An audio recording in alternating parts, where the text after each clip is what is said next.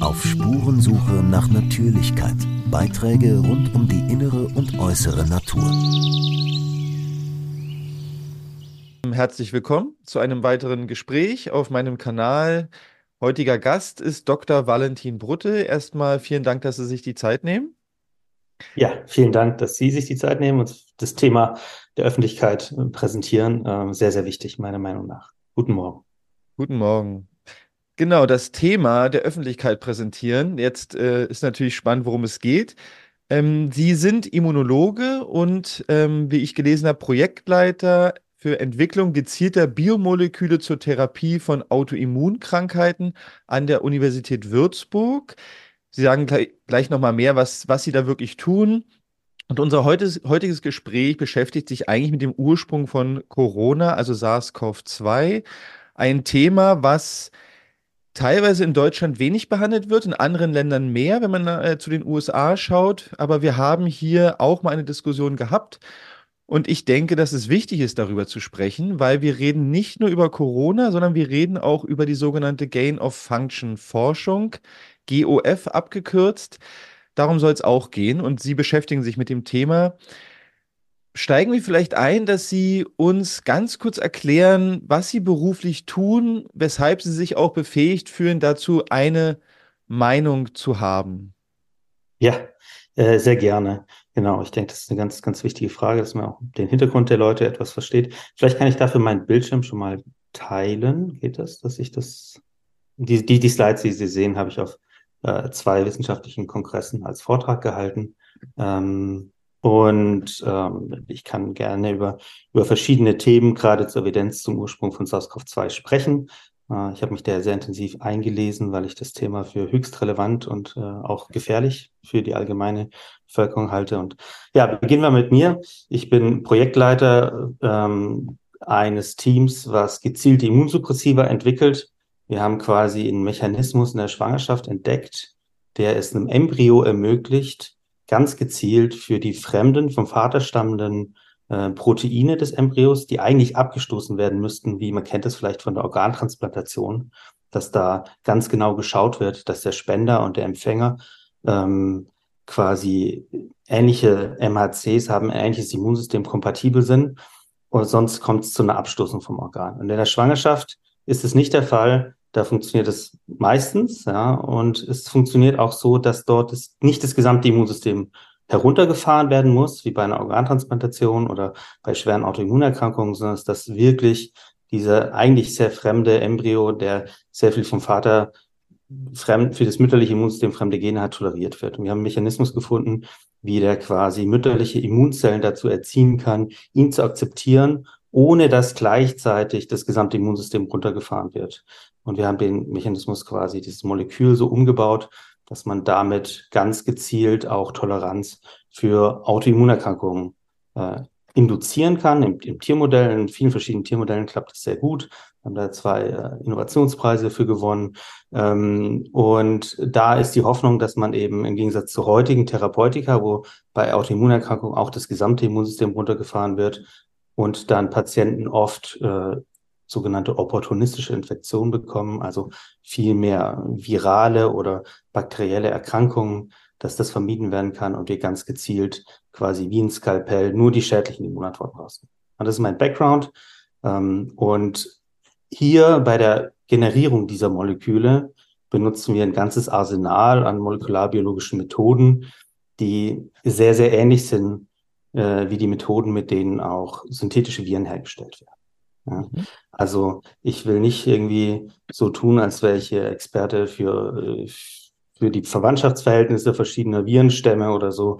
Ähm, aber ich kenne mich eben mit, mit den Labortechniken sehr gut aus. Und da gibt es auch viele Virologen, die sowas überhaupt nicht machen, die diagnostisch arbeiten, die nur gewisse Tests anwenden, aber die sich mit diesen äh, molekularbiologischen Methoden viel, viel weniger auskennen. Ähm, und äh, deswegen ja, deswegen denke ich, dass ich, dass ich da eine, ja, eine sehr fundierte Meinung zu abgeben kann. Ich arbeite seit ja, fast 15 Jahren jetzt in dem Gebiet, ähm, kenne mich auch mit der Immunologie aus, habe im Bereich Tumorimmunologie promoviert. Ähm, und mein Ziel ist eigentlich hier, genau, möglichst neutral und faktenbasiert die Evidenz irgendwie darzustellen. Aus meiner Perspektive natürlich, ja, aus, der, Perspektive eines Molekularbiologen. Ähm, und ich, was ich für extrem wichtig halte, ist, dass ich, dass ich einfach denke, ich habe hier keine Interessenskonflikte. Ja. Viele Leute, die interviewt werden, haben ja selbst schon auch mal synthetische Viren hergestellt oder ihre Forschung äh, wird über Gain of Function Grants finanziert. Und dann ist natürlich immer schwierig, das vielleicht auseinanderzuhalten. Oder für mich wäre es einfach sehr viel wichtiger, wenn das in solchen Interviews auch einfach klar dargestellt wird. Ähm, ich habe hier eben keinerlei vergleichbare Projektförderung erhalten. Ich kenne keine Virologen privat oder beruflich, die äh, ähnliche Projekte machen.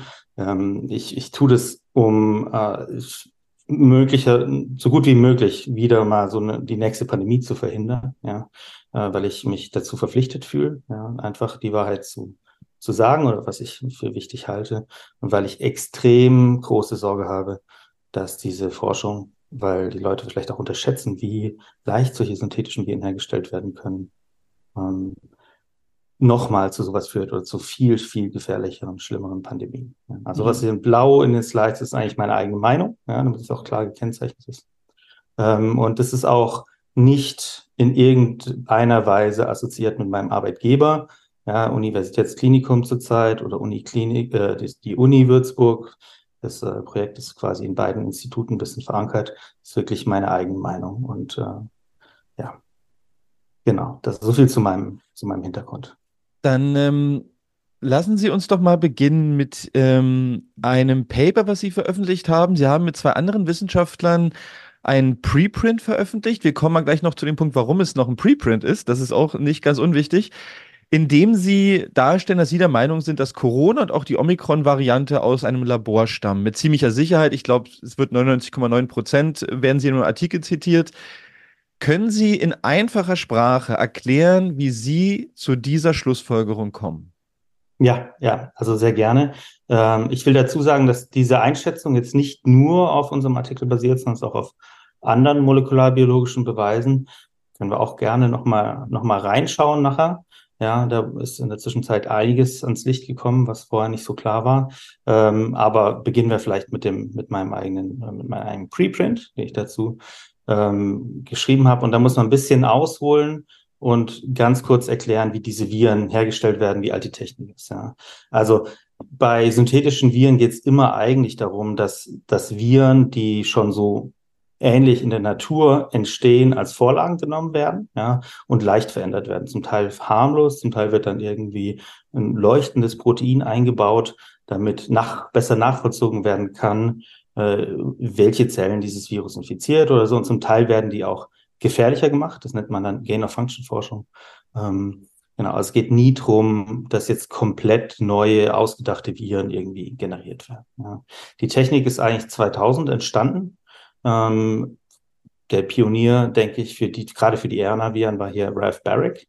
Äh, und der, die Herausforderung war eigentlich die Größe dieser viralen Genome, dass sie mit 30.000 Buchstaben, also RNA, Nukleotiden, äh, ziemlich schwierig waren zu synthetisieren vorher. Ja. Und er hat da eine Methode entwickelt, wie man auf DNA-Ebene, weil DNA lässt sich im Labor sehr viel leichter manipulieren und beeinflussen und synthetisieren und so weiter. RNA ist ziemlich instabil, äh, quasi diese gesamten Viren produziert. Ähm, und das ist das erste Mal für so große RNA-Viren angewendet und dann wird diese DNA quasi in der Zelle gegeben und die Zelle liest die dann ab und schreibt die um in die virale RNA und produziert die ganzen viralen Proteine. Ja. Und der Trick hierbei war, dass er, weil man auch diese so großen DNA-Stücke nicht synthetisieren kann, die aus kleinen Bausteinen zusammengebaut hat. Und da gibt es, die DNA ist ja ein Doppelstrang. Ähm, und es gibt immer Buchstaben, die sich quasi anziehen, ja. Also T und A und G und C bilden sich immer, ziehen sich immer an und bilden im Doppelstrang, sind die quasi immer genau gegenüber zu finden. Wenn man dann jetzt ein, so einen Schnitt macht in der DNA mit einem speziellen Enzym, Restriktionsenzym nennt sich das, was nicht gerade durchschneidet, sondern es ein Strang ein bisschen Überhang lässt, dann wird sich hier diese GTT-Sequenz automatisch an eine CAA-Sequenz anhängen. Ja. Ist quasi wie ein gezielter Klettverschluss, ja, der quasi nur genau da passt. Ja. Und indem man hier für jede dieser Klebestellen eben eine andere Sequenz nutzt, schafft man es eben, diese zum Beispiel fünf bis acht verschiedenen Fragmente, aus denen diese hergestellt werden, genau in der richtigen Reihenfolge zusammenzusetzen. Das ist natürlich absolut essentiell. Wenn irgendein Teil des Virus fehlt, hat es nachher kein Spike-Protein oder sowas und dann funktioniert das Ganze gar nicht. Ja. Ähm, genau. Und äh, ja, wie gesagt, das Entscheidende ist dabei, dass eben nicht immer die gleiche Klebestelle entsteht, sondern wie quasi bei einem Puzzle kann man sich das vorstellen. Ja? Also man muss sich vorstellen, man müsste blind ein Puzzle machen, ja? ohne zu gucken und äh, müsste dabei genau die sechs richtigen Teile in die richtige Reihenfolge bekommen. Ja? Und es geht natürlich, und jedes Teil ist ein paar Milliardenfach da. Ja? Und das geht, wenn natürlich jedes Teil nur direkt ans nächste passt. Ja? Aber wenn die alle die gleiche Verbindung haben, kriegt man molekularbiologisch meistens einfach A und F aneinander und das war's und man kriegt nie ein funktionales Virus. Ja? Genau. Und das eben äh, dafür, für diese Methode gibt es eben ganz bestimmte Restriktionsenzyme, die genau diese Sticky Ends, nennt man die, diese Klebestellen da produzieren, die sich dann so aneinander hängen. Ähm, und das da gibt es eben nicht so viele Enzyme. Ja, also das kann man, ist relativ übersichtlich. Die, da wurden nur sehr wenige verwendet. Ja, initial oft eins, was BGL1 heißt. Ähm, und dann später eben eins, was oder noch ein paar andere Typ 2S-Enzyme, die ein bisschen längere Klebestellen produzieren und deswegen technisch noch einen Ticken besser sind. Also umso länger diese Klebestelle ist, wenn es jetzt vier Nukleotide sind, dann hat man eine höhere Chance, dass es im ersten Mal schon klappt. Ja. Ähm, wichtig ist, dass diese Kleb, diese Restriktionsenzyme, diese Schnittstellen, die haben ganz bestimmte Erkennungssequenz. Ja. Die schneiden quasi nicht zufällig die DNA, sondern die schneiden nur, wenn sie eine ganz bestimmte Abfolge von Nukleotiden erkennen. Ähm, und die, diese äh, Schnittstellen muss man quasi ins Genom einbauen. Und das macht man mit sogenannten stillen Mutationen. Also eine Mutation gibt es zwei Arten. Es gibt Mutationen, die verändern dann das Protein, was kodiert wird von diesen drei Buchstaben. Also drei Buchstaben auf mRNA oder DNA-Level kodieren immer ein Protein. Und wenn man da, da kann man dann Veränderungen einführen, die quasi die Proteinsequenz nicht verändern und dadurch das Virus nicht verändern, was natürlich extrem wichtig ist, wenn man es studieren will, weil solche Veränderungen könnten ein Virus dysfunktional machen. Ja. Ähm, und dann gibt es andere Veränderungen, die sorgen dafür, dass zum Beispiel der Translation dann abgebrochen wird ähm, oder dass ein anderes Enzym, äh, ein anderes, andere Aminosäure ins Protein eingebaut wird. Das sind die sogenannten nicht-synonymen oder nicht stillen Mutationen. Also man nimmt quasi eine, eine, ein Genom, ein virales Genom und schaut sich dann an, wo man diese durch stille Mutation diese Schnittstellen einbauen kann, damit man und produziert dann diese einzelnen Bausteine in kleineren DNA-Abschnitten. Ja, also wir haben quasi jetzt hier die Fragmente, die einzelnen. Ja, das erste hat eine rote Klebestelle und dann pink, lila und so weiter. Die werden alle in kleinen DNA-Bausteinen synthetisiert. Man kann die heute einfach bestellen. Das kostet für so ein Virus vielleicht 5.000, 6.000 Euro. Ja, ist wirklich erschreckend. Äh, meiner Meinung nach sehr gefährlich, wie günstig das eigentlich ist. Ähm, das wird natürlich ein Stück weit kontrolliert, je nach Land ist es ein bisschen unterschiedlich. Ja, aber diese einzelnen Teile werden dann eben rausgeschnitten, indem man, nachdem diese Erkennungssequenzen eingebaut werden, kann man sicherstellen, dass dort genau geschnitten wird. Und dann kann man eben die einzeln zusammensetzen in einem größeren äh, DNA-Ring immer noch, ja, der dann auch wieder vermehrt werden kann. Das nennt man ein artifizielles bakterielles ähm, Chromosom, Back, Bacterial Artificial Chromosome. Ja, und das wird in Zielzellen gegeben, die dann den Virus produzieren. Ja. Ähm, das nennt sich Infectious Clone Technik, Technik oder man kann quasi dadurch völlig ohne jetzt wirklich eine virale Probe vorliegen zu haben oder ein intaktes Virus einfach aus der Sequenz heraus Viren synthetisieren. Und dafür nimmt man dann oft eine bestimmte Zelllinie, die sich Verozellinie. Ähm, und da wird dann quasi dieses Bacterial, Artificial Bacterial ähm, Chromosom durch einen Elektroschock äh, in die Zelle gebracht. Und diese Zelle macht dann das gesamte Virus, die transkribiert die äh, RNA und von der RNA produziert sie die ganzen viralen Proteine. Und ein Teil der Membran der Zelle wird dann quasi äh, die Hülle des Virus und die ganzen viralen Proteine werden eingebaut, die Stachelproteine und so weiter. Also man braucht wirklich nur eine DNA-Sequenz und kann damit eben diese sehr gefährlichen Viren produzieren. Genau, und das Ganze ist sehr gefährlich, äh, sehr gefährlich meiner Meinung nach, weil es so billig ist. Das äh, lädt natürlich dazu ein, ähm, sehr viele solche Sachen zu machen und sehr viel rum zu experimentieren. Äh, es war noch vor 20 Jahren so, dass die Herstellung eines, so, eines solchen Viruses eben fünf, sechs Jahre gedauert hat und hunderte tausend Dollar gekostet hat ähm, und ein ganzes Team benötigt hat. Und heute ist es eine Sache von einer Woche. Und das ist und ein paar tausend Euro, was nicht viel ist für solche Labore. Und da, ja, das wurde eben auch am, am Wuhan Institute of Virology gemacht. Hier in dem Artikel äh, wurde es eben in der Woche schon geschafft, diese Viren, so, so ein synthetisches Virus herzustellen. Ähm, und was man eben auch sieht, ist, dass diese Bausteine jetzt nicht komplett zufällig sind, weil die DNA-Synthese von sehr langen Fragmenten dann oft mal einen Fehler hat. Da muss man das Ganze wegschmeißen, nochmal machen. Deswegen äh, bestellt man oft Bausteine, die eben eine bestimmte Größe haben. Ja, man will auch Jetzt war eben gerade auch Herr, Herr Drosten zu sehen, ne? Was, was, hat, was So, war jetzt Herr ja. Drostens Rolle in diesem Paper? Worum, was ist das jetzt? Was, also was hat er da getan? Ja. Äh, hier ging es eigentlich nur darum, zu zeigen, wie schnell das ist. Also Ah, die haben okay. hier in einer, in einer Woche so ein komplettes synthetisches Virus hergestellt. Und Ja. er hat äh, immer wieder in Interviews auch gesagt, dass ähm, er, ja, die Markierung hat jetzt eigentlich nicht so viel zu sagen, aber die, Hm. er hat in Interviews immer wieder gesagt, dass das einfach Jahre gehen würde, solche Viren herzustellen oder extrem aufwendig wäre und quasi selbst mit publiziert, dass das in einer Woche zu machen ist, was ich ein bisschen ja, befremdlich fand. Ja.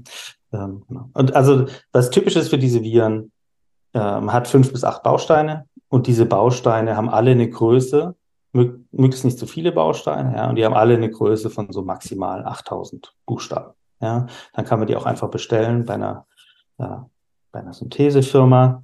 Ähm, und dann manchmal, hier in dem Fall war es zum Beispiel so, dass sie einen Baustein nochmal teilen mussten, weil der nicht produziert werden konnte von den Bakterien. Also manchmal gibt es auch kleinere Fragmente. Das ist zum Beispiel ein Virus, was direkt am Wuhan Institute of Virology synthetisiert wurde, so, ja, mit der Technik, die, die Ralph Barrett da entwickelt hat. Genau. Wie, äh, ich muss Sie Ähm, kurz unterbrechen. hm? Ähm, äh, was, was ist jetzt sozusagen der Punkt, wo Sie sagen würden, also äh, der Hintergrund, Sie sind sich sicher, es ist aus einem Labor. Welche Eigenschaft ist es, die Sie da rauskristallisiert haben, die es so eindeutig für Sie macht? Ja, also das eine Auffällige ist hier, ja, diese Sterne sind immer Mutationen, stille Mutationen, mit denen diese Schnittstellen hier eingefügt wurden. Ja. Äh, vorher war das, das quasi alle Veränderungen zwischen dem natürlichen Virus und dem synthetischen, sind quasi stille Mutationen in den Erkennungsstellen für die Enzyme, die diese Fragmente generieren, ja, die dann nachher wieder zusammengeklebt werden können. Ja. Ähm, und genau das haben wir uns eben auch in unserem äh, Preprint angeschaut. Ja. Wir haben uns quasi, quasi gefunden, dass in SARS-CoV-2 so ein Muster da ist, ja, was, was, was typisch ist für diese synthetischen Viren, ähm, weil es eben zum einen sehr kurze Fragmente hat mit maximal äh, ja, 6000 Nukleotiden etwa, ähm, 7000 und eben auch von der Anzahl der Fragmente, ja, zwischen 5 und 8, genau in dieses Muster reinfällt, wie synthetische Viren. Ja. Synthetische Viren, das sind andere Beispiele, die im Labor hergestellt werden. Und das Graue im Hintergrund ist eine komplett zufällige Verteilung. In der natürlichen Evolution dieser Viren spielt, spielen diese Enzyme überhaupt keine Rolle. Ja, die gibt es in menschlichen Zellen nicht. Die gibt es nur in irgendwelchen Tiefseebakterien zum Teil oder in irgendwelchen ähm, anderen Bakterien.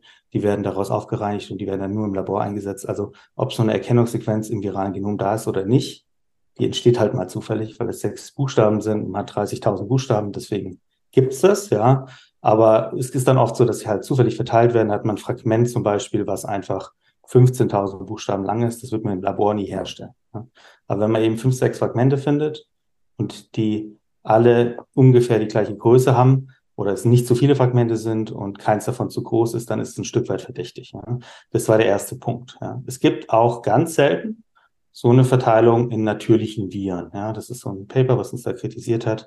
Ähm, das ist ungefähr, die haben zum Beispiel 14 Genome gefunden, ja, innerhalb dieser Familie, ja, von 14.000, ja, also etwa ein Prozent, ja. Ähm, und das ist aber, das ist quasi aber nur der erste Schritt. Ja.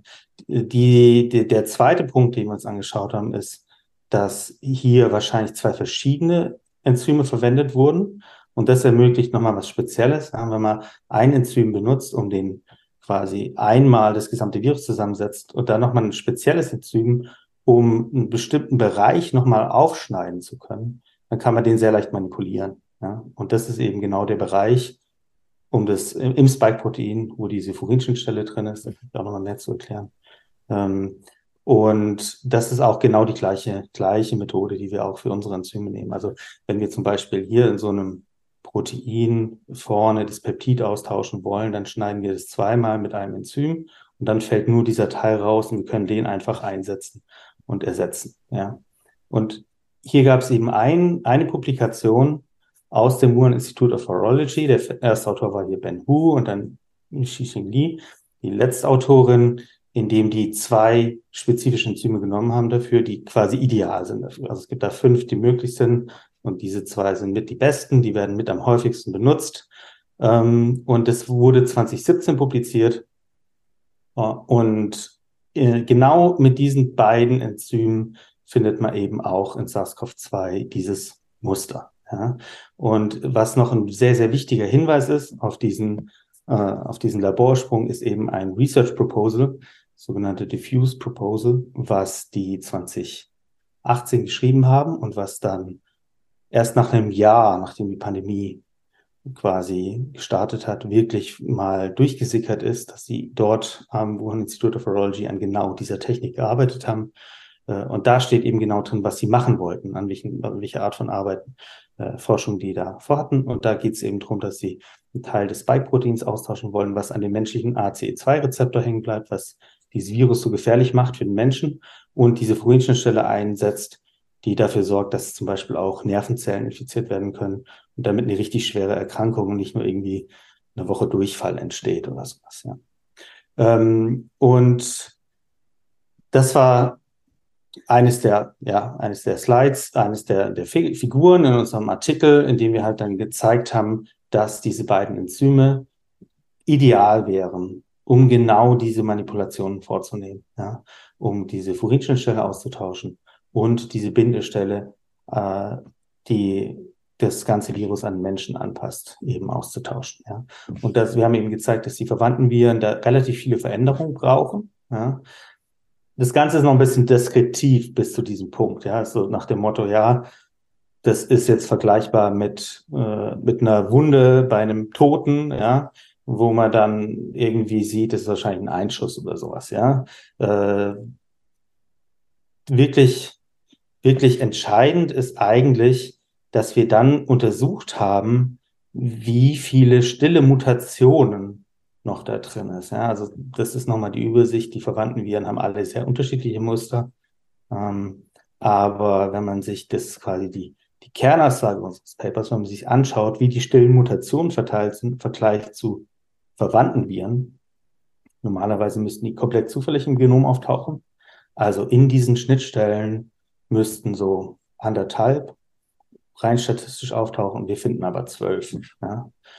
Dann hat es eben quasi mit einer Sicherheit von über eins zu einer Million ist es, dass das synthetisch, dass es gezielt diese Mutationen an diesen Stellen eingebaut wurden und dass das nicht rein zufällig entstanden ist. Ja.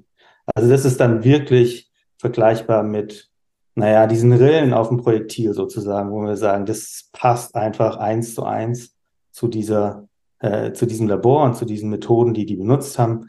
Und es gibt einfach keinen biologischen Mechanismus, der erklären würde, warum so ein Virus in der Natur genau diese Schnittstellen mutiert, die für so einen synthetischen Zusammenbau entscheidend sind. Ja. Und das ist auch wirklich, das ist interessant. Ja. Der Artikel wurde dann viel diskutiert in den Medien hoch und runter. Es gab eine Pressemitteilung von, von der Klinik, äh, von der Uni. Ähm, das ist der Punkt, der nie erwähnt wird. Ja. Das ist das, das Kernargument, das ist das man spricht da von Signifikanzleveln oder P-Werten, die man sich dann anschauen kann, wie wahrscheinlich es zufällig entsteht. Also 0,01 heißt dann quasi ein Prozent Wahrscheinlichkeit, dass es zufällig ist. Und dann, je nachdem, mit welchem Virus man es vergleicht, ist man halt hier Bereich von irgendwo 1 zu 10 Millionen. Ja. Hm, vielleicht, ähm, ich habe bei der Recherche auch gelesen, dass es eine Stellungnahme ähm, der Uni Würzburg gab zu der Berichterstattung über Sie oder über Ihre Arbeit. In der wird, äh, ich zitiere mal, in der Summe ergibt sich aus dem in der Studie vorgelegten Analysen keine sichere Evidenz für die von den Autoren formulierte Schlussfolgerung, dass SARS-CoV-2 synthetischen Ursprungs sei. Die im Preprint dargestellten Analysen weisen jedoch erhebliche methodische Schwachstellen auf.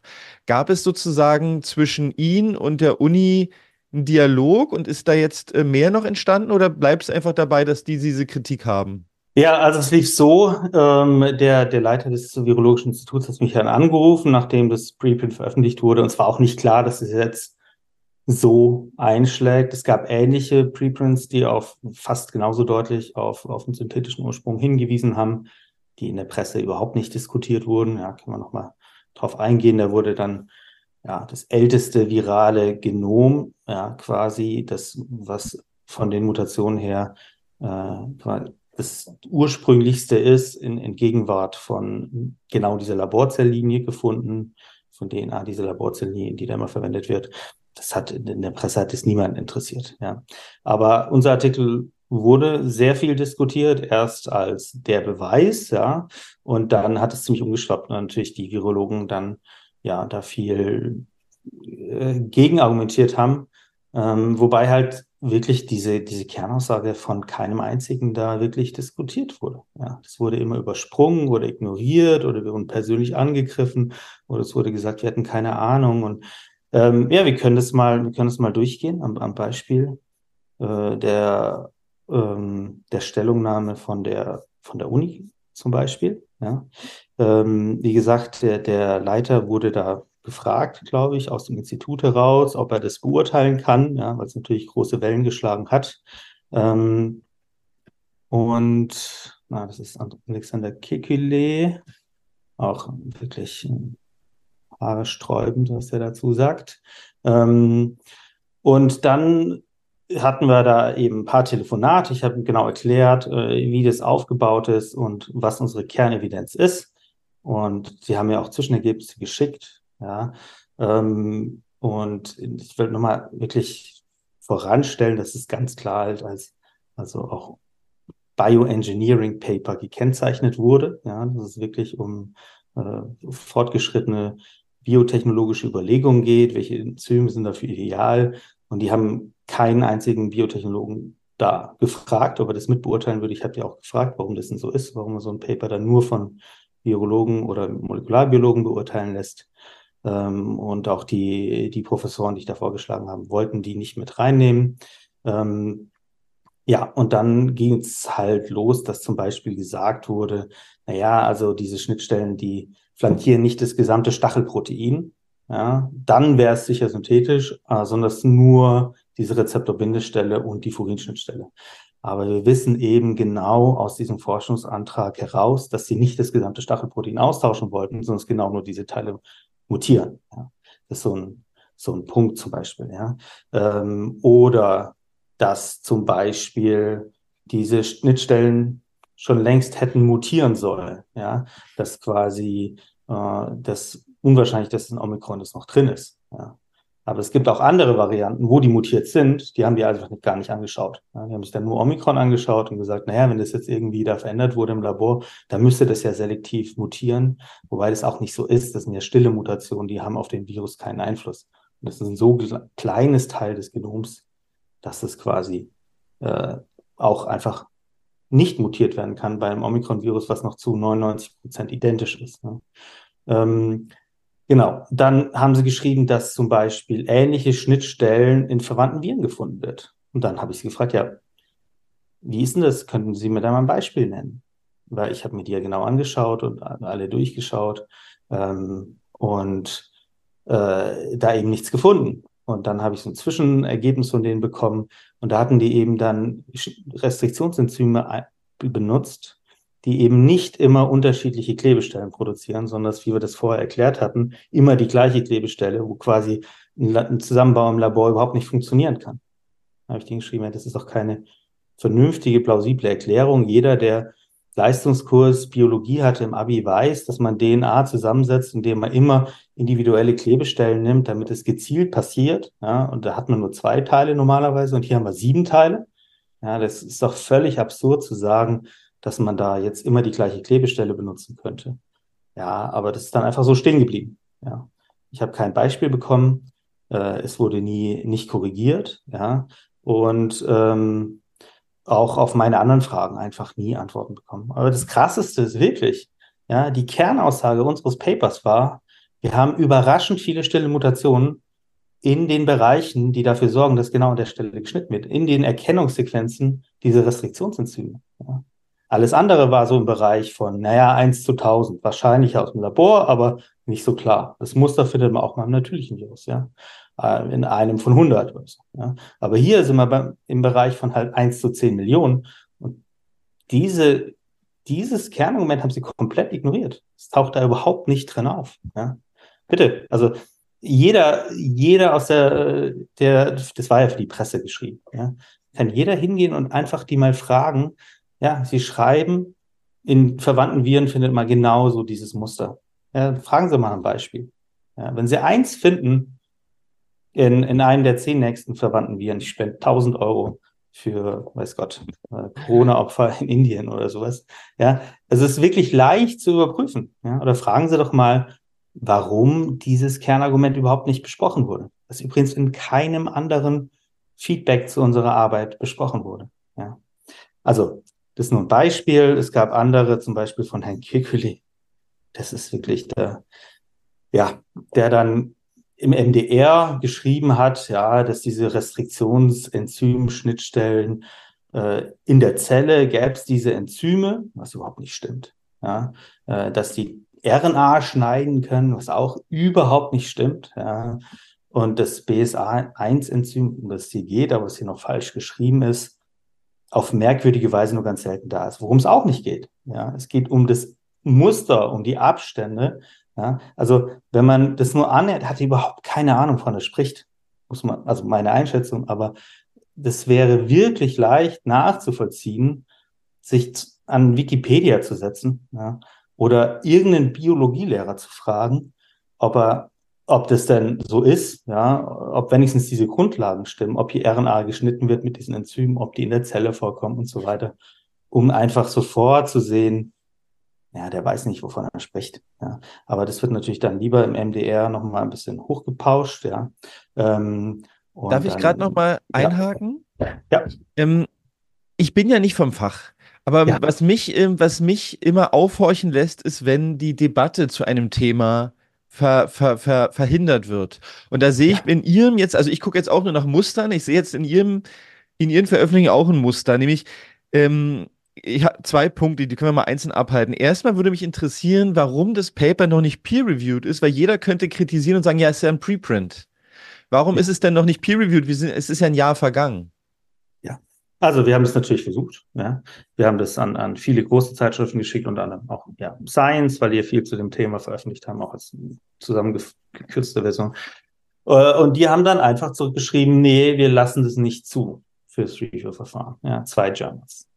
Äh, das letzte Journal war jetzt eLife, an das wir geschickt haben. Und da ist die Besonderheit, dass sie ein sogenanntes äh, transparentes Review-Verfahren haben, dass quasi der Artikel hochgeladen wird oder quasi im fertigen Dokument noch in der ursprünglichen Version auch zu finden ist. Ja, nicht nur das, die überarbeitete Variante und dann verschiedene Reviewer eben sagen, was sie daran mögen oder nicht, wo sie Kritik haben, welche Teile sie ändern wollen. Äh, aber die werden dort namentlich genannt. Ja. Und dann die, die Autoren natürlich den Artikel nochmal überarbeiten können, eine finale Version hochladen oder auch Gegenargumente einfach. Ja. Und da lag es jetzt ein halbes Jahr fast, ja. Und jetzt ist der, der Editor dort gegangen worden, der Haupteditor, der unser Paper betreut hat. Und ein paar Stunden später haben wir die Nachricht bekommen, ja, sie finden keine Reviewer. Ja. Sie finden keine Virologen, die bereit sind, mit ihrem Namen da hinzugehen und zu sagen, ja, das sind die Schwachstellen, das ist das Problem. Ja. Und ich sage nicht, dass das Paper perfekt ist. Ja. Man kann da viele Analysen so oder so machen. Wir hätten auch viel klarer wahrscheinlich beschreiben müssen, äh, was wirklich die, dieses, in diesem Diffuse Proposal drin stand, was genau für Projekte die machen wollten in Wuhan. Das ist natürlich immer ein bisschen kritisch, weil natürlich die Medien dann vielleicht sich komplett auf dieses eine Labor fokussieren. Und damals war es nicht so klar. Die haben natürlich ähnliche Arbeiten gemacht in Wuhan, aber da gab es noch ein paar andere Teams und andere Labore, die auch ähnliche Viren hatten und an ähnlichen Projekten gearbeitet haben. Und das ist natürlich, wenn man auch nicht irgendwie da nur ein Labor so in den Vordergrund stellen, was wir nicht beweisen können. Wir können ja nur sagen, naja, es ist äh, von synthetisch hergestellt worden. Wir wissen ja nicht von, von wem genau heutzutage. Ja. In der Zwischenzeit wissen wir deutlich mehr. Zum Beispiel dieser Erstautor, äh, Ben Hu, der dieses, diese Enzyme 2017 benutzt hat. Erstautoren sind die Leute, die im Labor die meiste Arbeit machen und das Projekt sozusagen koordinieren, während die Letztautoren eigentlich eher so die Idee haben und die Forschungsanträge schreiben, das Gesamtlabor ein bisschen zu verwalten. Ähm, der wurde nachher identifiziert als einer der ersten Corona-Patienten vom amerikanischen Geheimdienst. Ja. Also aus 1, wie viel? 4 Milliarden Chinesen ja, sind drei die angeblich ersten Corona-Patienten und die sind alle aus diesem Labor. Ja, das ist wirklich in der Zwischenzeit ja über viele andere Wege eigentlich bestätigt worden, denke ich, dass das wieder recht hat. Ja, aber das ist halt einfach nicht gewünscht gewesen, diese Meinung damals vor allem nicht. Und dann, ja, äh, gibt es so leider solche Verfahren. Ja. Da können wir vielleicht gleich nochmal ansetzen mit meinem zweiten Punkt. Also ich hatte ja gesagt, ich gucke auch nach Spuren oder nach Eigenschaften. Und da bin ich nochmal zurückgegangen. Ähm, Christian Drosten hat sich auch mehrfach dazu geäußert, diesem ganzen Thema. Er hat ja auch einen Prozess am Laufen gehabt mit Herrn Wiesendanger, den werden die meisten Leute kennen, können wir aber verlinken. Er hat mehrfach betont, dass es keine Hinweise für einen Laborursprung gibt. Und im Lancet erschien im Februar 2020 eine Stellungnahme von 27 Wissenschaftlern, glaube ich, darunter halt auch Christian Drosten. Und in der heißt es, ich zitiere mal, wir verurteilen gemeinsam auf das Schärfste die Verschwörungstheorien, die besagen, dass Covid-19 keinen natürlichen Ursprung hat. Und bei mir ist es mittlerweile so, wenn ich jemanden höre, der jemand anderen in einer Verschwörungstheorie bezichtigt, dann wird es für mich interessant, weil dann wirkte es so, als soll irgendwas nicht besprochen werden. Äh, und ja. da jetzt nochmal, das ist für mich so ein zweiter Punkt, warum ich es jetzt anfing, interessant zu finden. Warum so scharf kritisieren? Warum nicht einfach die Evidenz offenlegen und ganz nüchtern widerlegen? Scheint also nicht zu sein. Also, und meine Frage, die sich resultiert, sollte eigentlich eine offene Debatte zum Ursprung des Virus unterbunden werden? Und zwar frühzeitig. Ja, also ich denke schon. Ja, es gibt ja, ja, also es gab ja nicht nur dieses ein, diesen einen Artikel, es gab eigentlich drei große, viel beachtete, ja, Proximal Origin Artikel ähm, von ja, fünf Professoren und meine erste Intuition damals war, wenn man sowas sieht, ja, die haben sich das genau angeschaut, die sagen, SARS-CoV-2 ist not a laboratory construct. Die wissen, wovon sie reden, die kommen aus dem Westen, die sind nicht unter irgendwelchem Einfluss von, von der chinesischen Partei oder so, die müssen da nichts verschweigen. Ja. Dann gab es diese Lancet-Studie, wo Christian Drosten mit unterzeichnet hat, wo wirklich nochmal das verurteilt wurde, das als so die Möglichkeit überhaupt zu diskutieren. Ja, es ist ja eine, eine krasse Beleidigung eigentlich auch für Wissenschaftler, die das nur nochmal besprechen wollen, ja, weil man dann sofort so als kompletter Vollidiot dargestellt wird, der immer noch nicht verstanden hat, dass die Erde quasi keine Scheibe ist, so ungefähr, weil diese Evidenz ja angeblich so komplett klar ist. Ja. Und das Interessante an diesen ganzen Studien ist, dass, dass wir heute die Diskussion hinten dran kennen. Ja. Zum Beispiel hier Proximate Origins, meist zitierte Paper, ja, Nature Medicine, ganz wichtiges Journal, ja, ähm, wo dann die Autoren in den internen Kommunikationen aber geschrieben haben, ja, zum Beispiel, dass, dass ein kleiner Teil dieses Genoms engineert aussieht, ja. Und dass Eddie, Bob und er selber, also Christian, also wirklich drei der fünf Autoren, finden, dass dieses Genom nicht konsistent ist mit einer natürlichen Evolution. Ja. Oder der andere, ein Lipken hier, der, der Drittautor sozusagen, sagt dann, Ah, wir können es natürlich nicht ausschließen, dass das nach einer Ab Anpassung im Labor irgendwie passiert ist und es gibt einfach äh, einen Albtraum an, äh, an quasi nicht so eindeutigen Hinweisen, die dafür sprechen. Ja, oder wie Xixing Li hat an den Ralph Barrett geschrieben, dass auch andere, wie der ein Lipkin, sehr eng zusammengearbeitet hat äh, mit anderen Laboren, genau in der Provinz, wo es herkam, wo quasi die Verwandten gefunden wurden. Ähm, also da sind massive Interessenskonflikte da. Ja, Bob Gary, letzter Autor, hier auch mal sehr wichtig, ne, äh, hat gemeint, er kann sich nicht irgendein Szenario vorstellen, wo man von einem natürlichen Virus äh, dahin kommt, dass diese Furinschneidestelle, Schnittstelle so sauber eingesetzt wird und dann das gesamte, der gesamte Rest von dem Stachelprotein eben nicht verändert ist. Ja. Äh, das ist so ein, man macht da so ein Alignment, man vergleicht dann Stachelprotein von SARS-CoV-2 mit einem verwandten Virus, zum Beispiel Red G15, ja, was sehr nah verwandt ist. Da sieht man hier vorne sind ein paar Mutationen drin. Ja, das ist diese Rezeptorbindedomäne, die sehr, sehr unterschiedlich ist. Ja. Dann ist hier dieser Einbau von vier Aminosäuren, die genau für diese Furinschnittstelle kodieren, an der die arbeiten wollten, dann passiert gar nichts mehr. Und wenn man eine natürliche Evolution hat, dann hat man eben zu oft entsteht dann sowas durch einfach, dass eine, eine Aminosäure sich verändert. Es gibt auch schon mal solche Insertions, so ein Einbau von ein paar Aminosäuren.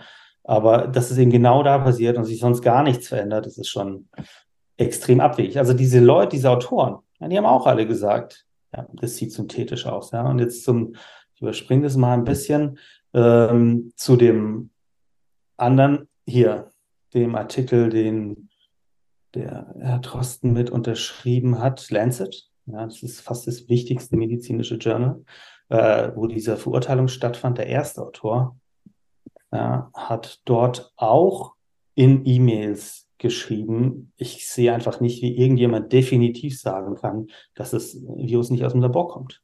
Ja, ich will jetzt nicht behaupten, dass es sicher so ist, aber es ist auf jeden Fall möglich. Ja, und öffentlich wird es als völlig idiotisch und absurd und Verschwörungstheorie verurteilt. Ja. Christian Drosten hat auch dann nachher gesagt, man sieht in allen meinen Äußerungen, dass ich immer offen war für beide Möglichkeiten. Naja, egal. Ich will das jetzt nicht, äh, nicht, nicht äh, allzu weit ausweiten hier. Ja, aber ich äh, denke, das trifft jetzt die interne Kommunikation. Einen wichtigen, ja? Also, wenn Sie jetzt dazu noch, also die interne Kommunikation wäre sicherlich noch spannend zu dem Thema, weil wir sehen ja irgendwie, dass sozusagen die veröffentlichte Meinung eine ganz andere Meinung ist als die der internen Vorgänge. Und das ist schon relevant, zumal das ja auch in Deutschland so kommuniziert worden ist. Ja, also bei, bei Christian Drosten wissen wir zum Beispiel, dass es einfach kurz vorher noch eine E-Mail gab, wo der Christian Anderson, der Hauptautor von diesem meistzitierten Paper, ihm geschrieben hat, ähm, dass sie das jetzt paar Wochen untersucht haben und sie absolut hier, na, das ist mhm. diese E-Mail, Christian Anderson, ähm, dass sie absolut nicht ausschließen können, dass es aus dem Labor kam. Dass sie da unter katastrophal unsicheren Bedingungen gearbeitet haben. Biosafety Level 2 ist immer so Vergleich, Vergleich zu einer Zahnarztpraxis, ja. Äh, das ist natürlich schon ein Labor und die haben auch solche sogenannte äh, Hoods, wo quasi ein linearer Fluss von der Luft stattfindet und Filter drin sind, aber da sind nicht mal Masken vorgeschrieben. Ja, also wirklich für ein Virus, was so extrem ansteckend ist, ja, wenn man damit auf so einem Sicherheitslevel arbeitet, ist fast garantiert. Also ich halte es auch wirklich für wirklich grob fahrlässig, was hier gemacht wurde. Es ist nicht irgendwie so ein Unfall, wo keiner hätte mit rechnen können. Ja. Naja, auf jeden Fall schreibt er hier, ähm, das, es gibt da eben einmal das Institut, was genau dort ist, was daran gearbeitet hat, das ist ja schon irgendwie komisch, weil die, die Viren, äh, die damit verwandt sind, sind alle 1500 Kilometer weiter südlich, ja, wirklich, wirklich weit weg für eine Fledermaus-Distanz jetzt, ja, ähm, und da hätte man eigentlich so einen Übergang aus der Natur auf den Menschen erwartet, ja, oder vielleicht auch eine Pelztierfarm, die komplett nochmal 1000 Kilometer in die andere Richtung kommen, ja, und dass sie eben nicht ausschließen können, dass sie es wirklich intensiv untersucht haben, ähm, Uh, ja. Okay. Und dann überlegen sie das offen zu publizieren und dann sagen, ja, boah, dann wird es halt falsch ausgelegt, ja. Und dann sagt der, Trost, der Herr Trosten, okay, ich verstehe. Ja. Und eine Woche später schreibt es ein Verschwörungstyp, wo er hier zugestimmt hat. Auch, mhm. ja. Aber also, dann bleiben wir vielleicht mal kurz noch bei diesem Thema. Also, weil ja. ähm, im Oktober 2023, da fand ähm, in Berlin, glaube ich, der World Health Summit statt. Und da verfolgte ich die Panel-Diskussion. Und da war Herr Drosten irgendwann dran und wir, wir halten uns jetzt nicht ewig an Herrn Drosten auf, aber er ist halt eine Figur, die in Deutschland eine besondere Funktion hatte. Wir reden gleich noch über Gain of Function weltweit, aber ich will schon nochmal dabei bleiben. Da sagte er, jedes pandemische Atemwegsvirus, das wir kennen, wurde durch Nutztiere übertragen. Und gleichzeitig aber ist es so, dass Herr Drosten bei der Nationalen Forschungsplattform für Zoonosen für RAPID heißt es, es ist Risk Assessment in Pre-Pandemic Respiratory Diseases zuständig, wo er laut äh, Webseite die Gain-of-Function-Forschung in Deutschland koordiniert. Jedenfalls war das mein Verständnis von dem Artikel, den ich dazu gelesen habe. Und da wird es mir dann ein bisschen komisch, wenn jemand sagt, wir müssen unbedingt zu den Zoonosen gucken. Also wir müssen unbedingt mehr monitoren, wir, wir müssen viel mehr monitoren, viel mehr Surveillance, Surveillance, Surveillance. Wenn er gleichzeitig aber anscheinend, so ist der Kenntnisstand, vielleicht wissen Sie dazu mehr, mit Gain of Function beschäftigt ist. Es ist für mich wie so ein, wie so ein Manöver, guckt mal alle da drüben hin, äh, weil dann guckt hier niemand hin. Also, und das ist eine Interpretation, aber da hätte ich gerne Ihre Meinung zu. Warum jetzt der Fokus auf die Nutztiere? Aber anscheinend haben wir Gain of Function Forschung in Deutschland, die Christian Drosten überblickt. Ja, also zu meinem persönlichen Hintergrund hier, wir hatten da einen Austausch über Twitter mal, wo ich ein paar von seinen so quasi einen kurzen Fact-Check geschrieben hatte und gemeint habe, nicht alles, was er sagt, zum Ursprung ist er richtig. Sonst schätzte ich da seine Meinung auch ziemlich hoch ein. Ja, ich fand seine Vorhersagen oder zum Pandemieverlauf fand ich immer interessant und ja, hatte jetzt kein großes Problem damit, aber bezüglich des Ursprungs fand ich es extrem einseitig. Und dann hatten wir einen längeren E-Mail-Austausch. Ich habe ihm meine ganzen Beobachtungen hier geschickt per E-Mail. Und das ist dann irgendwann so nach dem Motto, ja, ist doch alles Quatsch und äh, ausgeartet und äh, kann man keine Reaktion mehr. So meiner Meinung nach, sobald irgendwie das Gespür da war, dass ich eben nicht sofort umknick, nachdem jemand mit einem Professorentitel dann sagt, ja, das ist, das ist einfach falsch. Ja, ist einfach nicht so.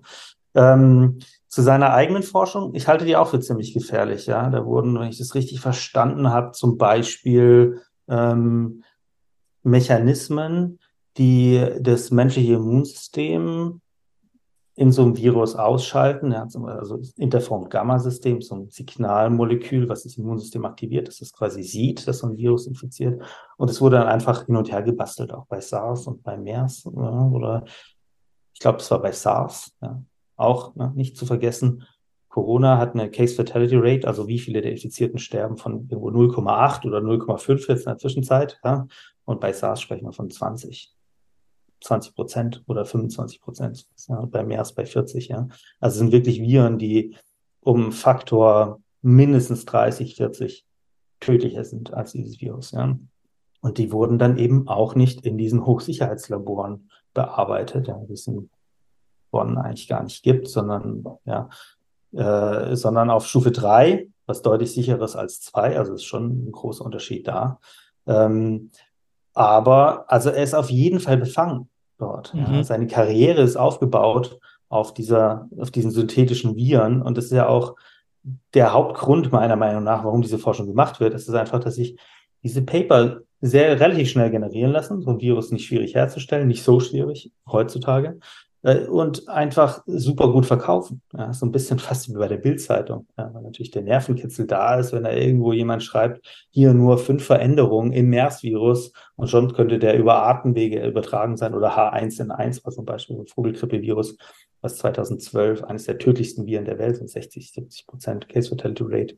Das hat dann ein Kollege aus den Niederlanden äh, gedacht, er müsste dafür sorgen, dass das Virus über die Luft übertragbar wird, ja, und dann damit wirklich auch eine Pandemie auslösen könnte. Und, und das dann alles veröffentlichen, welche Mutation es genau braucht. Und das, das will natürlich jeder lesen, ja, und das wird natürlich dann viel zitiert.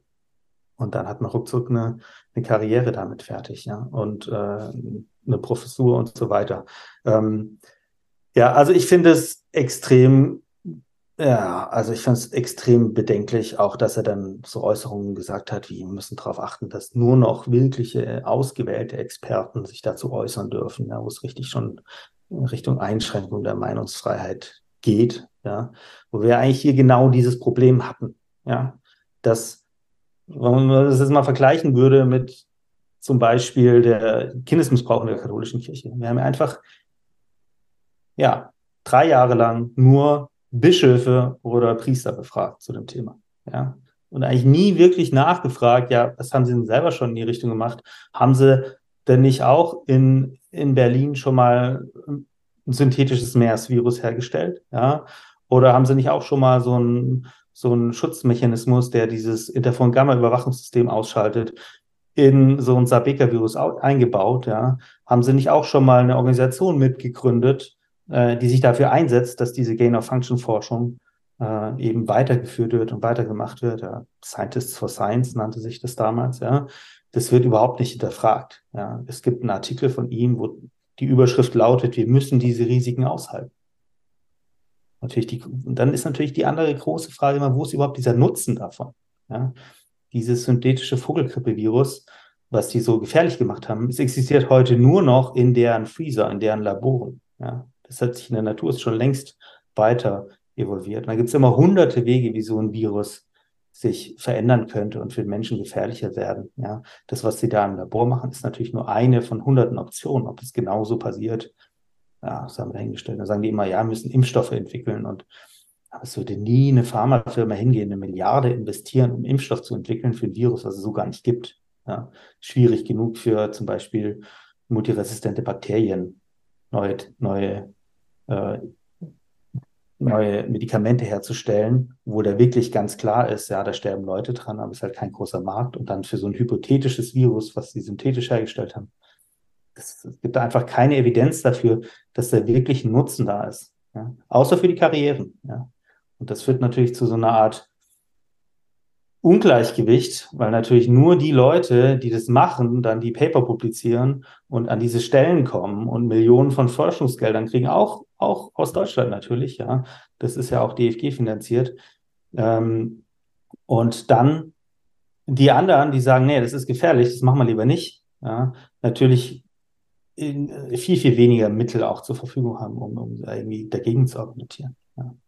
Also, also, was ich, was ich bei dem, nochmal ganz kurz, was ich da auch, äh, was ich immer so interessant finde, ist, wir hatten ja jetzt, also bei dieser Laborursprungstheorie gibt es Leute, ich, ich teile das manchmal, die sagen, ja, dieses Ganze nach dem Laborursprung äh, gucken ist gar nicht der Punkt, weil äh, der, der Virus war ja schlussendlich doch nicht so schlimm. Also wir haben ja eine Infection Fatality Rate vor, vor Impfung von 0,14. Wir hatten keine Übersterblichkeit 2020. Wir hatten nicht mehr Atemwegserkrankungen in der ganzen Zeit als normal. Was jetzt nicht bedeutet, man, also ich bin da, ich finde beides relevant sozusagen. Aber es ist jetzt nicht so, dass wir ein Virus erlebt haben, was signifikant bedeutsam mehr Menschen umgebracht hat in unserem Land, weil dann irgendwann kam die Impfkampagne, dann kamen die Maßnahmen, da haben wir ein Konglomerat aus Gesundheits, eventuell gesundheitsschädlichen Sachen. Ähm, weshalb ich aber jetzt nicht verwerfen würde, dass es wichtig ist, hinzuschauen, wie ist das Virus entstanden? Wo kommt es eigentlich her? Weil wir reden ja über ein größeres Thema, aber das ist immer so eine Schwierigkeit bei der Sache, weil wir haben ja jetzt nicht erlebt, dass ein Virus zirkulierte, was etwas getan hat, was völlig un vorher noch nie da war. Ja, wir hatten ein Atemwegsvirus, das hat Menschen umgebracht. Das, die Mediansterblichkeit waren 83 Jahre, das ist über der normalen Lebenserwartung. Ist jetzt nichts, was außergewöhnlich ist, äh, sozusagen. Äh, und wie reagieren Sie auf diese Kritik, wenn jemand sagt, ja, es war doch gar nichts, es war doch gar nicht besonders schlimm. Also was soll jetzt eigentlich, was ist jetzt der Punkt? Ja, also ähm, ja, meine Freundin hatte auf der Intensivstation gearbeitet. Da gab es schon, vielleicht bin ich da auch ein bisschen biased, aber da gab es viele Abende, wo sie nach Hause kam und es war wieder ein Mitte 50-Jähriger. Klar, irgendwie ein bisschen Übergewicht, aber ich meine, das ist halt ja, weit verbreitet in unserer Gesellschaft. Der hätte noch locker 30 Jahre leben können, seine Kinder groß werden sehen können, ja, der es dann nicht geschafft hat, nicht geimpft war. Wahrscheinlich hätte ihm diese Impfung geholfen. Ja, ich denke sicher, ich bin selber auch geimpft, auch wenn ich da auch der Zwischenzeit ähm, ja, ist ein anderes Thema. Ich finde, da wurde nicht offen genug kommuniziert, was genau drin ist und wie sich es genau zusammensetzt. Aber das ist wahrscheinlich eher mal für ein, für ein separates Interview. Also ich bin da ja auch irgendwo Wahrscheinlich mache ich mich da nirgends beliebt in keine Lager, weil ich sage, ja, diese Impfung hat schon vielen Leuten, die ein wirkliches Risiko hatten, geholfen. Äh, aber es gibt auch noch wirkliche Probleme und die hätte man wahrscheinlich technisch einfach ausräumen können. Und äh, das müssen wir auch diskutieren und aufarbeiten, weil es eben so viele Leute potenziell betreffen kann. Also klar, die Übersterblichkeit war nicht groß, aber wir hatten auch krasse Maßnahmen. Ja, wir hatten ja auch schon wirklich Schulen zu und äh, wir hatten dann Kontaktverbote und so weiter. Also es ist ja nicht so, dass die Welle hier durchgeschwappt wäre. Wahrscheinlich hätte man das, wenn man gar nichts gemacht hätte, schon erstmal ein bisschen schneller gesehen. Jetzt gerade haben wir eine gigantische Übersterblichkeit, ja, ein Riesenthema, was auch in der, in der, in der Öffentlichkeit kaum diskutiert wird. Ja. Äh, ich kann nicht sagen, was da, was da die Ursache ist. Sind das Lang Langzeitwirkungen von dem, von dem Virus? Ist ein Problem mit irgendwie der Impfung, was wir nicht verstanden haben. Ja, ich kann, kann vorschlagen, was man machen müsste, welche Versuche, um zu untersuchen, wo es herkommt. Ja, aber ich kann nicht da groß, groß spekulieren, was mhm. gerade das Problem ist. Ich glaube, wir haben ein großes Problem. Ja. ja. Wir sehen deutlich höhere, ja, zum Teil 15, 20 Prozent jetzt über zwei Jahre in manchen Gebieten äh, Übersterblichkeit. Während, ja, wie Sie sagten, 2020 die bei null oder ein paar Prozent war oder nur sehr extrem regional da in der Lombardei oder so. Ja, ähm, ich will ja die Antwort auf die Pandemie, ich denke, da wurden sicher viele Fehler gemacht, aber es war auch irgendwie eine ganz neue Situation für uns. Ja. Ich will da niemand verurteilen, aber ich fände es halt trotzdem sehr gut, wenn es aufgearbeitet werden würde, um einfach diese Fehler das nächste Mal zu verhindern. Auch wenn ich da jetzt gar niemanden groß an Galgen stellen will oder sagen, ja, Sie haben aber gesagt, die Schulen müssen zu und die müssen nicht zu. Ähm, dann muss man einfach, denke ich, das systematisch angucken und, und, und wirklich schauen, äh, jetzt im Nachhinein, wo das, wo das erstmal rum ist, was hat es gebracht, ja, welche Maßnahmen sehr effektiv und wie reagieren wir das nächste Mal. Ja. ja. Also ich kann, das Hauptanliegen. Das ja. Hauptanliegen, die nächste Pandemie aus dem Labor zu verhindern, weil ich meiner Meinung nach ist das das höhere Risiko als die Zoonose. Ja. Ähm, aber das war auch was, das war auch meine abschließende Frage, dass ähm, also ich kann Ihnen übrigens, was die Impfung angeht, wenn Sie Zeit haben, auf meinem Kanal gibt es ein äh, Interview mit dem Professor Matisik, Chemieprofessor der Uni Leipzig, ähm, was sehr, sehr großen Anklang gefunden hat. Der beschreibt einfach nur, wie, wie arbeitet das Paul-Ehrlich-Institut äh, mit der Impfung. Und da geht es jetzt nicht darum, deren Wirksamkeit genau zu definieren, aber es ist ein bisschen wie bei Ihnen, herauszufinden, wie ist damit umgegangen worden sozusagen. Und das finde ich immer das Spannende. Aber es ist wirklich ein Thema, ist ein eigenes Thema, da haben Sie völlig recht. Sie betreiben eine Webseite mit dem Titel StopGov, wenn ich mich richtig äh, eingelesen habe, also Stop Gain of Function Forschung oder Gain of Function Research. Und da schreiben Sie irgendwann mal, gemeinsam können wir die nächste Pandemie vielleicht verhindern. Angesichts der enormen Gefahren müssen wir es auf jeden Fall versuchen. Ähm, vielleicht mögen Sie uns noch ganz kurz beschreiben, ist denn Gain of Function Forschung überall in jedem Land aktiv? Ist es was, was auf der ganzen Welt betrieben wurde und deshalb auch vielerorts eine, eine potenzielle Gefahr für Viren, die dann freigesetzt werden, besteht? Ja, also ähm, das war, hatte natürlich ein gewisses technisches, technische Grundlagen erfordert, ja, diese Viren herzustellen und auch ja quasi ein, Netzwerk an Instituten und wissenschaftlichen Universitäten, wo das Know-how da ist. Also ob das jetzt in Afghanistan sicher nicht gemacht worden an der Uni, ja, oder in Sudan, ja, wo wirklich das dann um, um ganz andere Infektionserkrankungen oder äh, Malaria geht und einfach da jetzt nicht so die, die Mittel da sind, um auch so abstrakte oder hypothetische Themen zu arbeiten. Ja, aber so in der industrialisierten Welt wurde sehr viel daran gearbeitet. Man kann auch nicht wirklich sagen, dass es ein allein chinesisches Problem war. Ja. Diese extrem gefährlichen Versuche, die 2012 da zu diesen äh, Vogelgrippeviren gemacht wurden, fanden in den Niederlanden statt und in den USA. Ja. Ähm, das ist ja, und ich denke, dass es von der, von der chinesischen Seite so die Idee war, ja, wir brauchen jetzt endlich auch so ein Hochsicherheitslabor. Dann wurde es mit französischer Hilfe gebaut, dann wurden die Franzosen alle rausgeschmissen dort, ja, und damit keiner mitkriegt, was sie wirklich machen.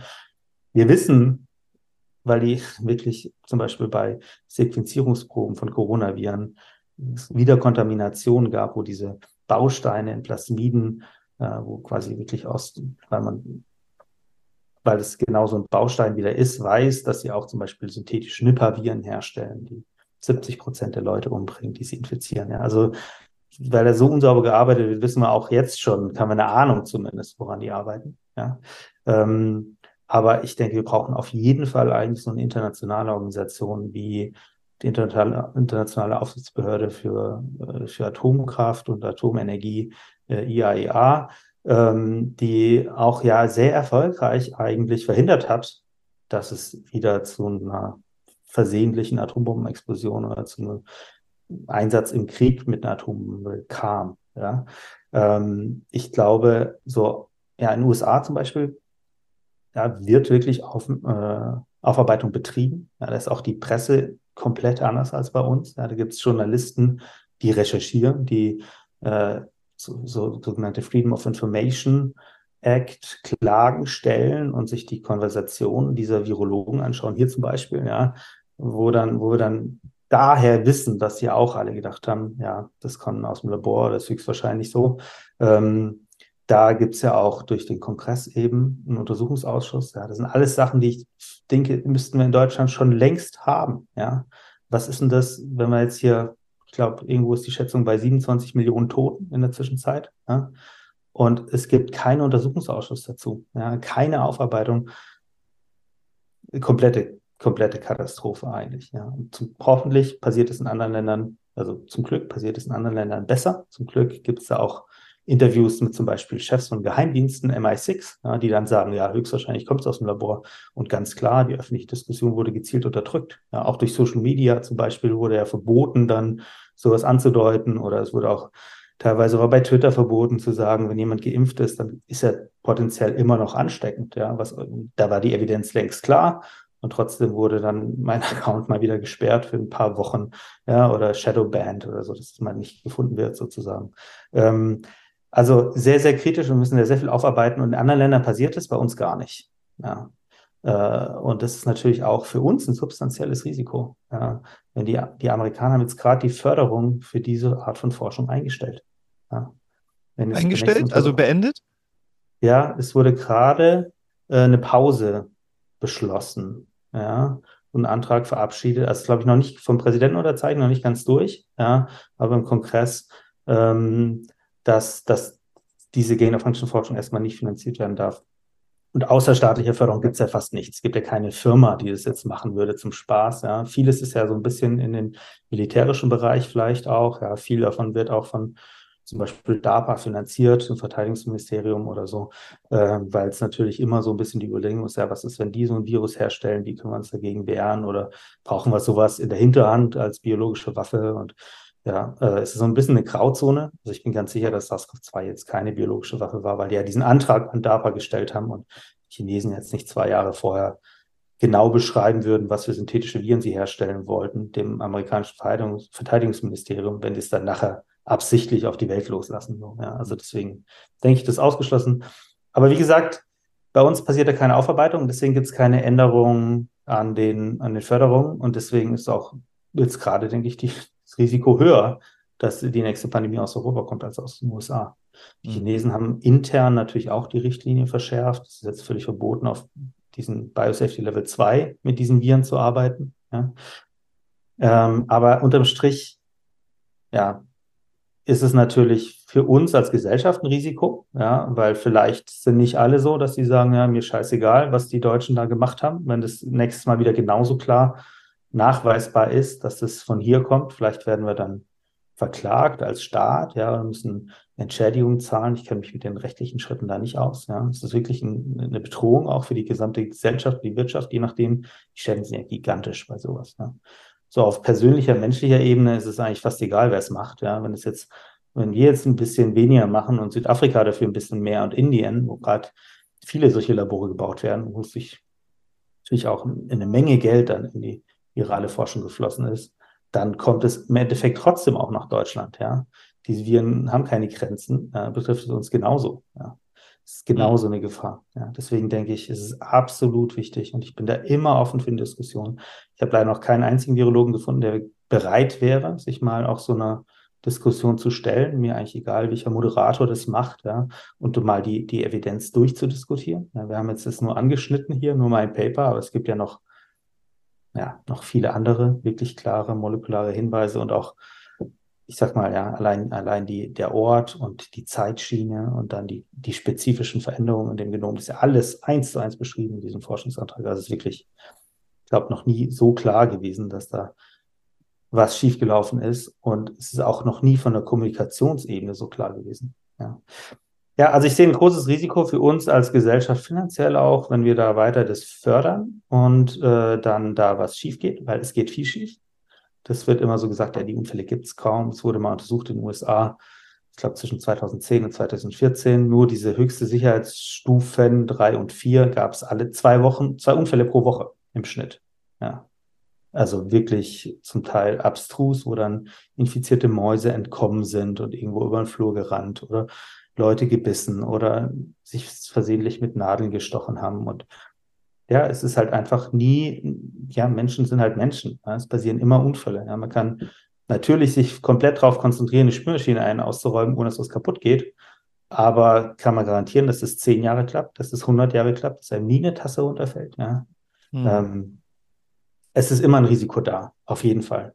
Und ich glaube wirklich, wenn, wenn wir nicht die Ehrlichkeit und den Mut haben zu sagen, wir schauen hin, wo das hierher kommt, dann haben wir auch nicht den politischen Hebel, um diese Veränderungen in die Wege zu leiten. Ja?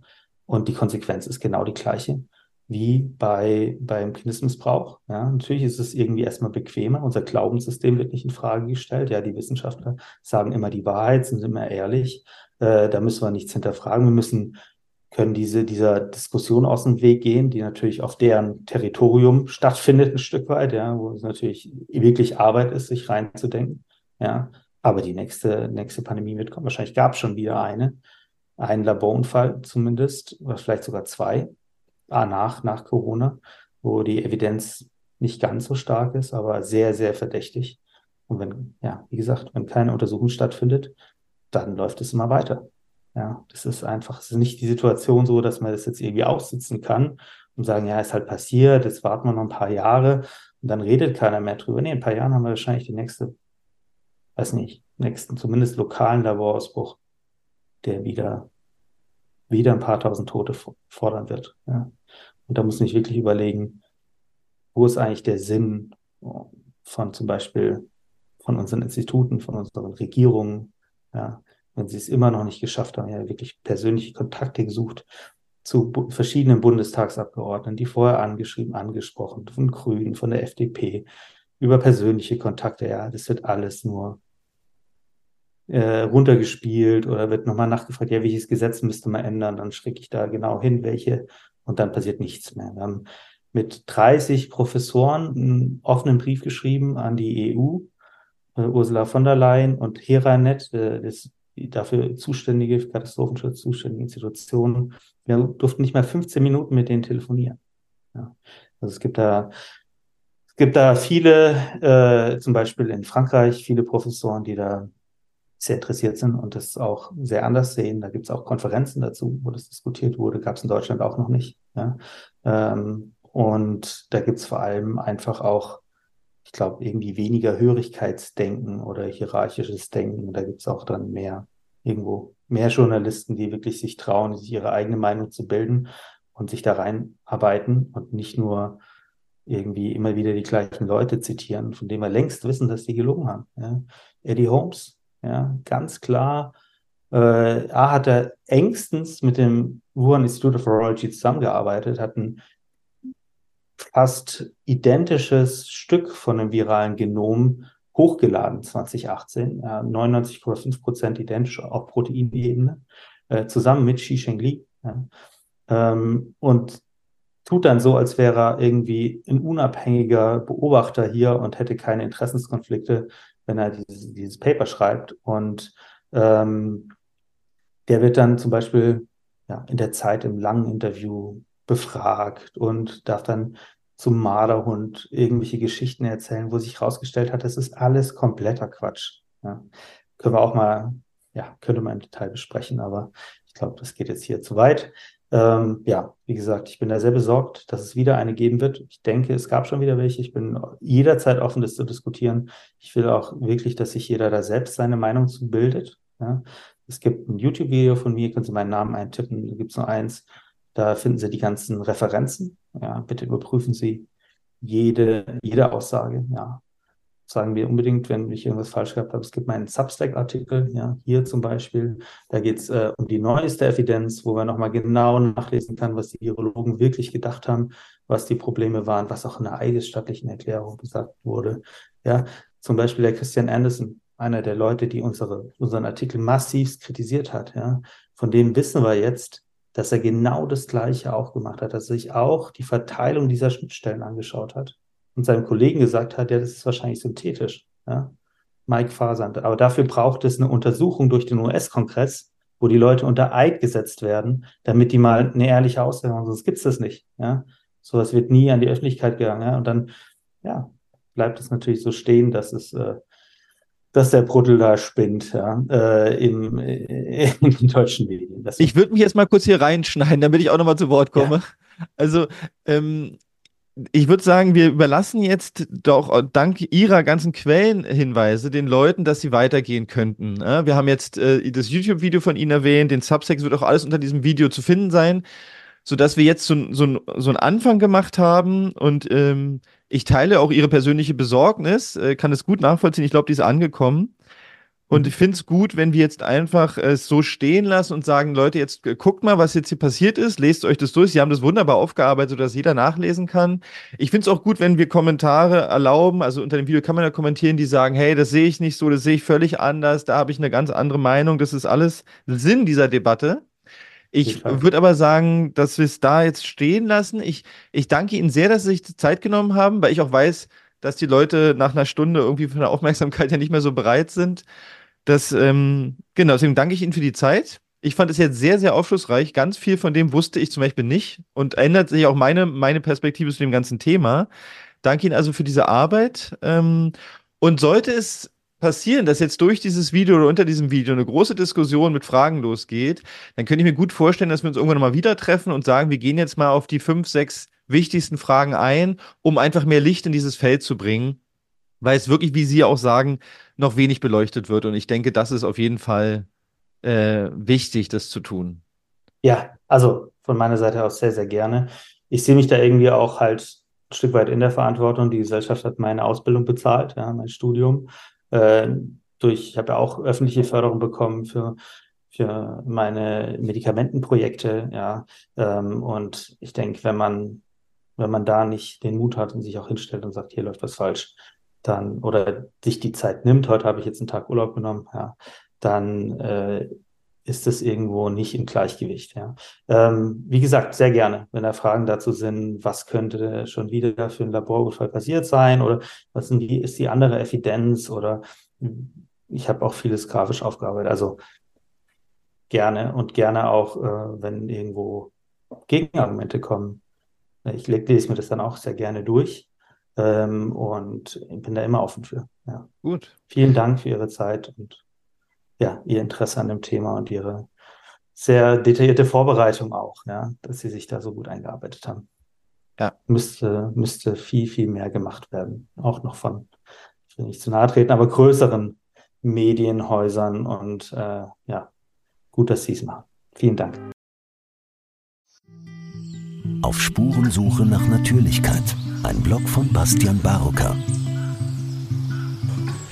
Liebe Zuhörer, sollte Ihnen dieser Podcast wertvoll erscheinen, freue ich mich über Spenden. Nur mit finanzieller Unterstützung kann ich weiterhin Veröffentlichungen ermöglichen. Herzlichen Dank.